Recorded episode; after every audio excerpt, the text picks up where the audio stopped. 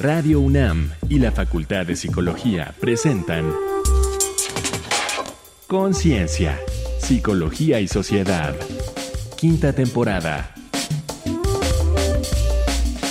Lo mejor y lo peor de la pandemia en la perspectiva de estudiantes universitarios. Bienvenidos, bienvenidas. Estamos en una nueva emisión de Conciencia, Psicología y Sociedad. Aquí en Radio UNAM transmitimos a través del 96.1 de la frecuencia modulada y también en el 860 de AM, igualmente en www.radio.unam.mx. Estamos en nuestra quinta temporada. Yo soy Berenice Camacho y siempre tengo el placer de realizar la conducción con alguna de las integrantes que también son académicas de la Facultad de Psicología, integrantes de este espacio y en esta ocasión Saludo con mucho gusto a la doctora Tania Rocha. Pues con todo el ánimo y el interés. Muchas gracias a quienes nos escuchan. Gracias. Efectivamente, un tema de mucho interés. Estaremos conversando sobre lo mejor y lo peor de la pandemia en la perspectiva de estudiantes universitarios. Y como siempre, recordarles que este programa, así como otros anteriores, se encuentran depositados en nuestro sitio de podcast. Es radiopodcast.unam.mx. Así que comenzamos. La pandemia del SARS-CoV-2 y la COVID-19 generó una emergencia de salud mundial y como recurso clave para combatir su propagación exponencial, trajo consigo el aislamiento social que para abril de 2020 había recluido en sus hogares a más de 3 mil millones de personas. Innumerables actividades humanas cambiaron radicalmente y la educación fue una de las más afectadas.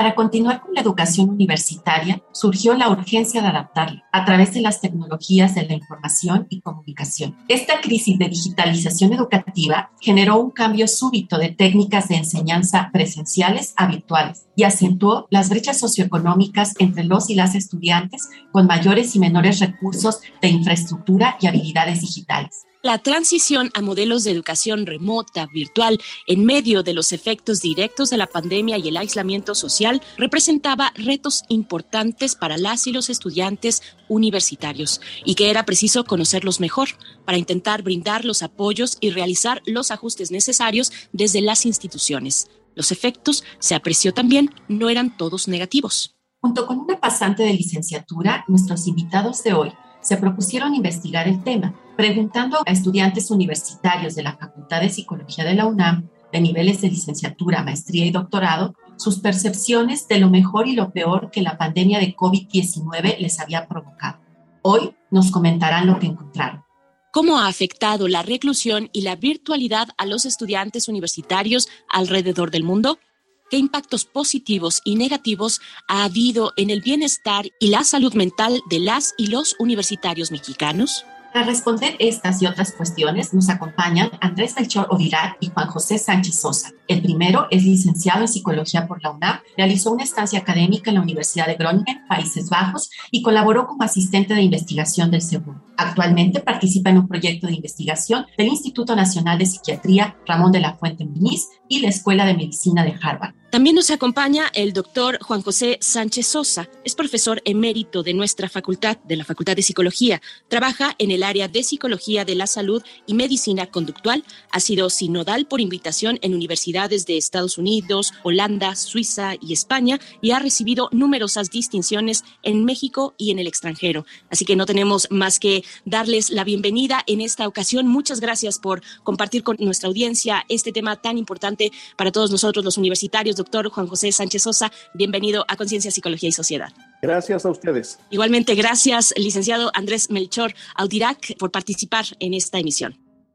Muchísimas gracias, doctora Berenice y doctora Tania, y gracias a las personas que Muchas gracias. Ya me dieron el doctorado, así es que estamos empezando muy bien esta emisión, pero voy para lo que nos atañe, que es este tema, pues fundamental en estos momentos en los que hay que decir cuando estamos realizando esta emisión, este programa, continuamos en un contexto de confinamiento. Estamos además para informar a la audiencia, independientemente en el momento en el que nos escuche, decirles que estamos además iniciando un nuevo ciclo escolar, el 2021-2022. Así es que empezamos y voy a darle la palabra al licenciado Andrés Melchor Audirac para preguntarte, Andrés Melchor, cómo ha afectado, ya sea para bien o para mal, como lo hemos dicho en la introducción, esta pandemia de COVID-19 a las y los universitarios alrededor del mundo. Sí, pues mira, de acuerdo a la literatura de investigación, esta pandemia de COVID-19 ha afectado en tres aristas a la comunidad universitaria alrededor del mundo. En primer lugar está en su salud mental.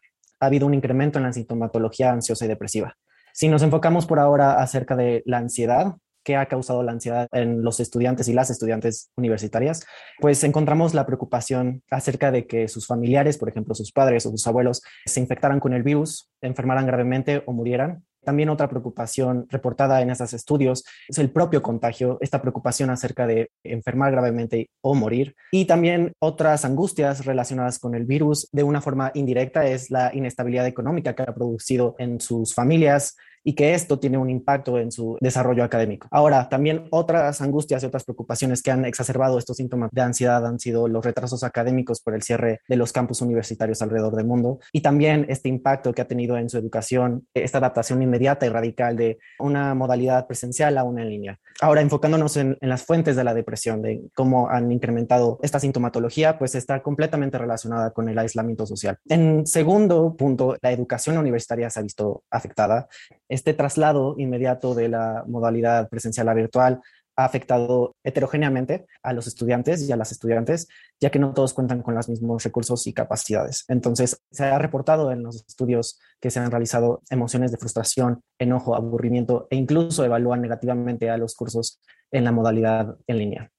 Y por último, claro está, se ha afectado la salud física de, de este rango poblacional. Esta tercera ola se ve caracterizada por número de contagios, sobre todo en personas adultas jóvenes. Entonces, sí, son en estos tres puntos cómo ha afectado la pandemia. Bueno, sin duda lo que nos comentas, Andrés, está afectando a muchos y muchas jóvenes, seguro no solo universitarios. Sin embargo, quisiéramos preguntarte, doctor Juan José, eh, hablando específicamente de la educación universitaria y este cambio de lo presencial a lo virtual, eh, ¿Cuál ha sido el impacto que ha tenido desde tu mirada en el rendimiento académico y en el bienestar emocional de las y los estudiantes?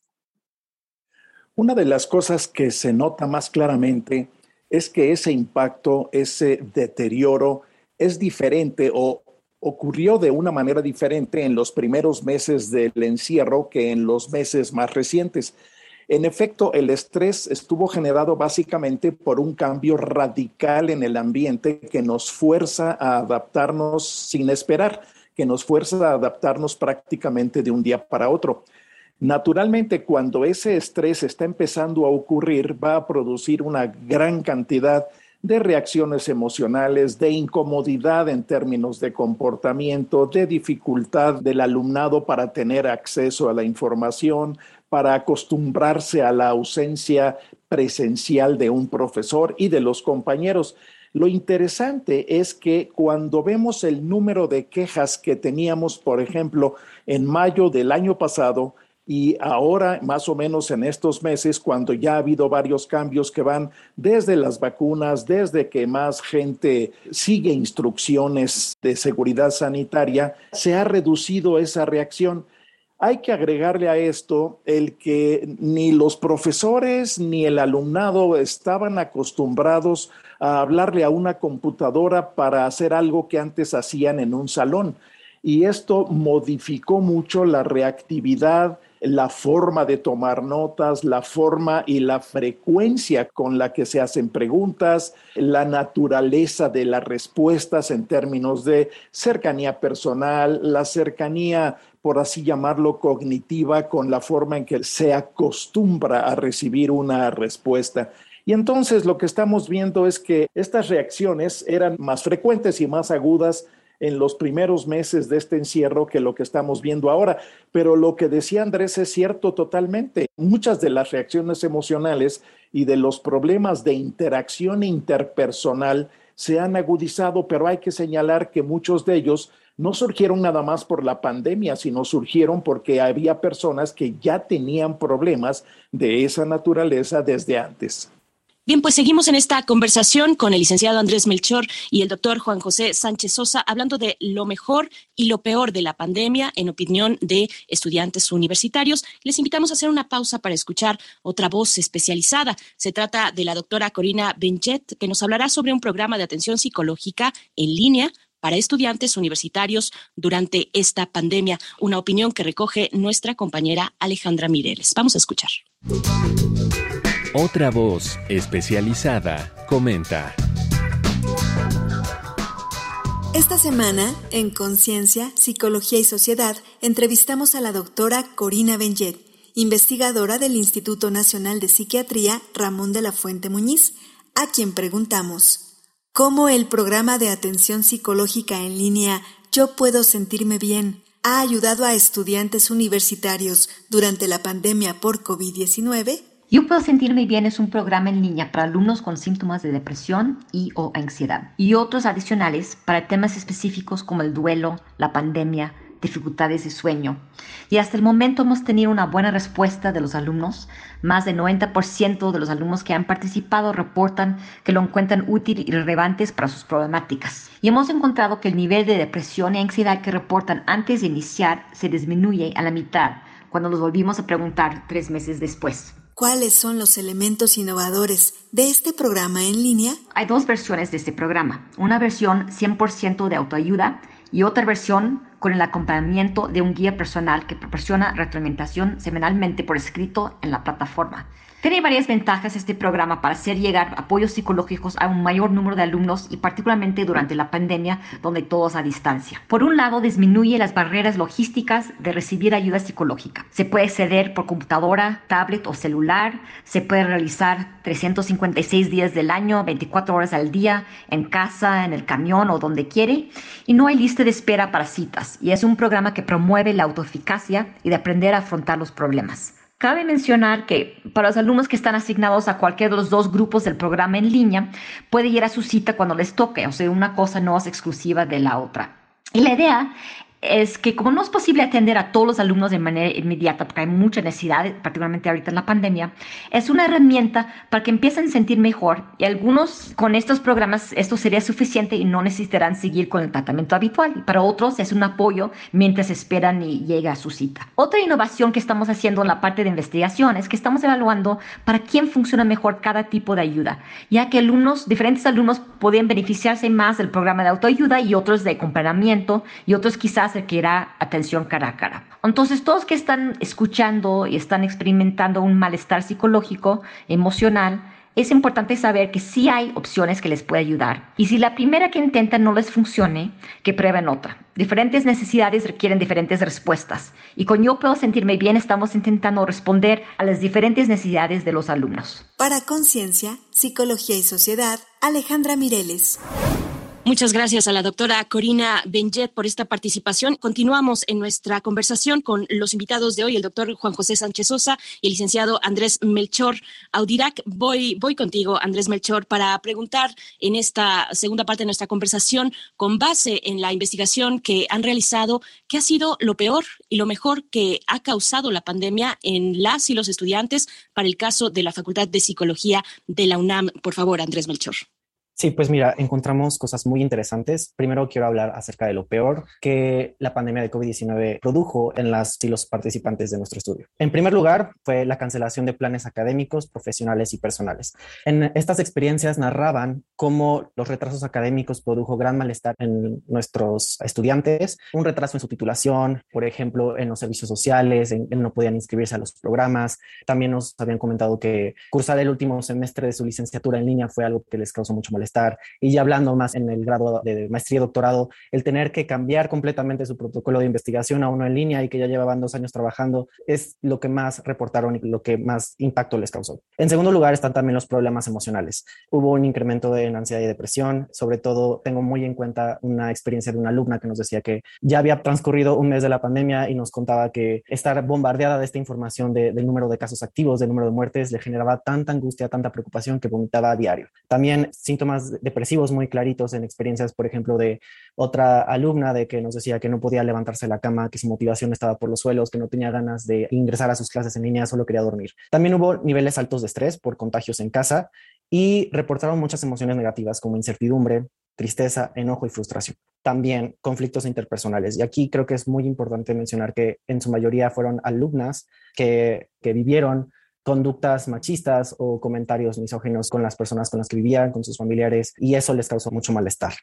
Ahora vamos a hablar acerca de lo mejor que les produjo la pandemia de COVID-19. En primer lugar, mencionaron en sus experiencias que pasar más tiempo con sus familiares y amigos y también con la pareja les produjo una sensación de bienestar. También, en segundo lugar, realizaron conductas de autocuidado, es decir, empezaron a adaptar rutinas de ejercicio, empezaron a comer más saludable. En tercer lugar, mencionaron haber aprendido cosas nuevas, por ejemplo, cocinar, a tocar un instrumento musical, aprender o fortalecer el conocimiento de, de un idioma. Y también lo que mencionaba el doctor Sánchez Sosa acerca del ahorro económico y de tiempo de los traslados de su casa al campus universitario. Nos mencionaba una alumna, por ejemplo, que ella hacía en promedio cuatro horas para tomar clases presenciales y esas cuatro horas ahora las puede utilizar para cosas que ella pueda disfrutar, actividades que fortalezcan su bienestar. Sin duda, Bere, queda claro con lo que nos comparte Andrés, que son muchos los retos y que, como decía, no es heterogéneo la experiencia. En ese sentido, mi estimado doctor Juan José, querríamos preguntarte, considerando este asunto de la virtualidad, para poder apoyar el bienestar y el desempeño de las y los estudiantes universitarios, ¿qué recomendaciones podrían hacerse a docentes y estudiantes? Serían recomendaciones básicamente en dos niveles. Uno primero sería habituarse a lo que demanda estarle hablando a una computadora en un micrófono y seguir las instrucciones que nos han estado dando las instituciones de educación superior en general y la UNAM en particular de cómo aprovechar mejor esos medios, esos medios a los que no estábamos acostumbrados.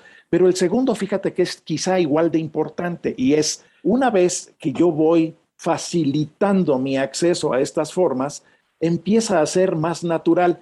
¿Esto qué quiere decir? Que no todo es causa de malestar. De hecho, la habituación y el ir logrando dominio de estas pequeñas instrucciones que tenemos que seguir para comunicarnos, van logrando también una mayor estabilidad y yo diría que tanto cognitiva, lo que pienso, como emocional, lo que siento o lo que dejo de sentir. Hay que notar una cosa muy interesante de lo que nos acaba de describir Andrés.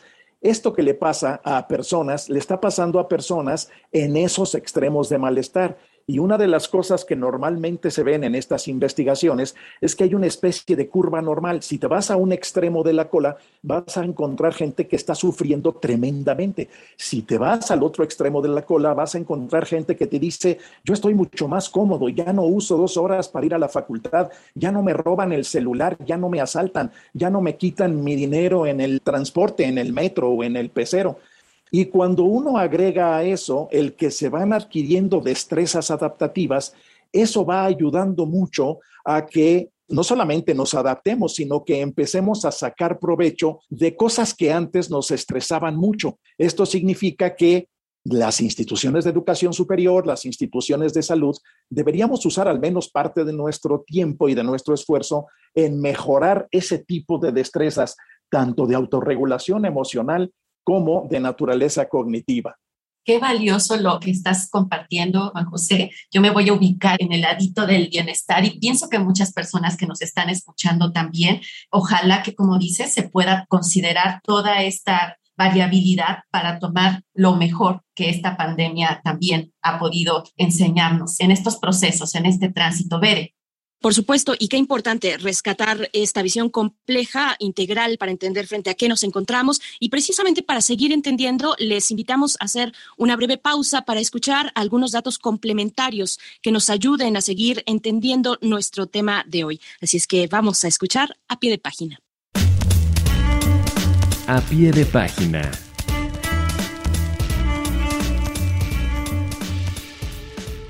Una encuesta de la Asociación Internacional de Educación Superior de abril de 2020 reportó que en nuestro continente 72% de las universidades adaptaron su enseñanza presencial a una en línea, 22% había suspendido la educación y 3% la había cancelado. ONU Mujeres publicó en 2021 que en América Latina y el Caribe, la pandemia y el distanciamiento social por COVID-19 han afectado en mayor proporción a las mujeres al aumentar las cifras de violencia contra ellas. Como, en su mayoría, las mujeres viven con su abusador, respetar el encierro les dificulta buscar ayuda y resolver su situación.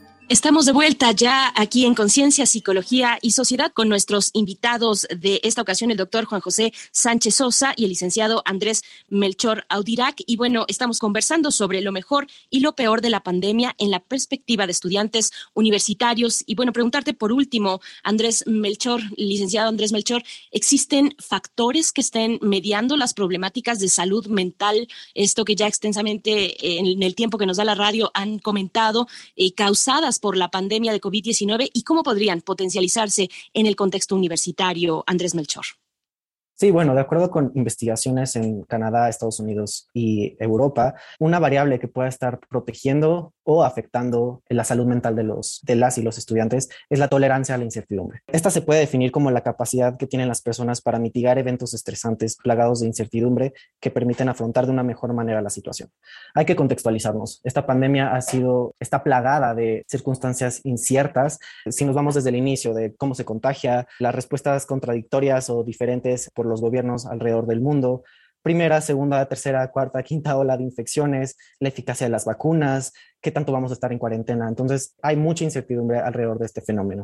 Entonces, el tener esta tolerancia a la incertidumbre se ha visto que está correlacionada con desplegar estrategias de afrontamiento más positivas o adaptativas. Es decir, las personas con mayor tolerancia a la incertidumbre tienden a afrontar el evento con una reevaluación cognitiva positiva, es decir, ok, sí, estoy encerrado en mi casa, pero puedo ahorrar dinero en no ir a, la universidad, ahorro mi tiempo, puedo hacer ejercicio, etcétera.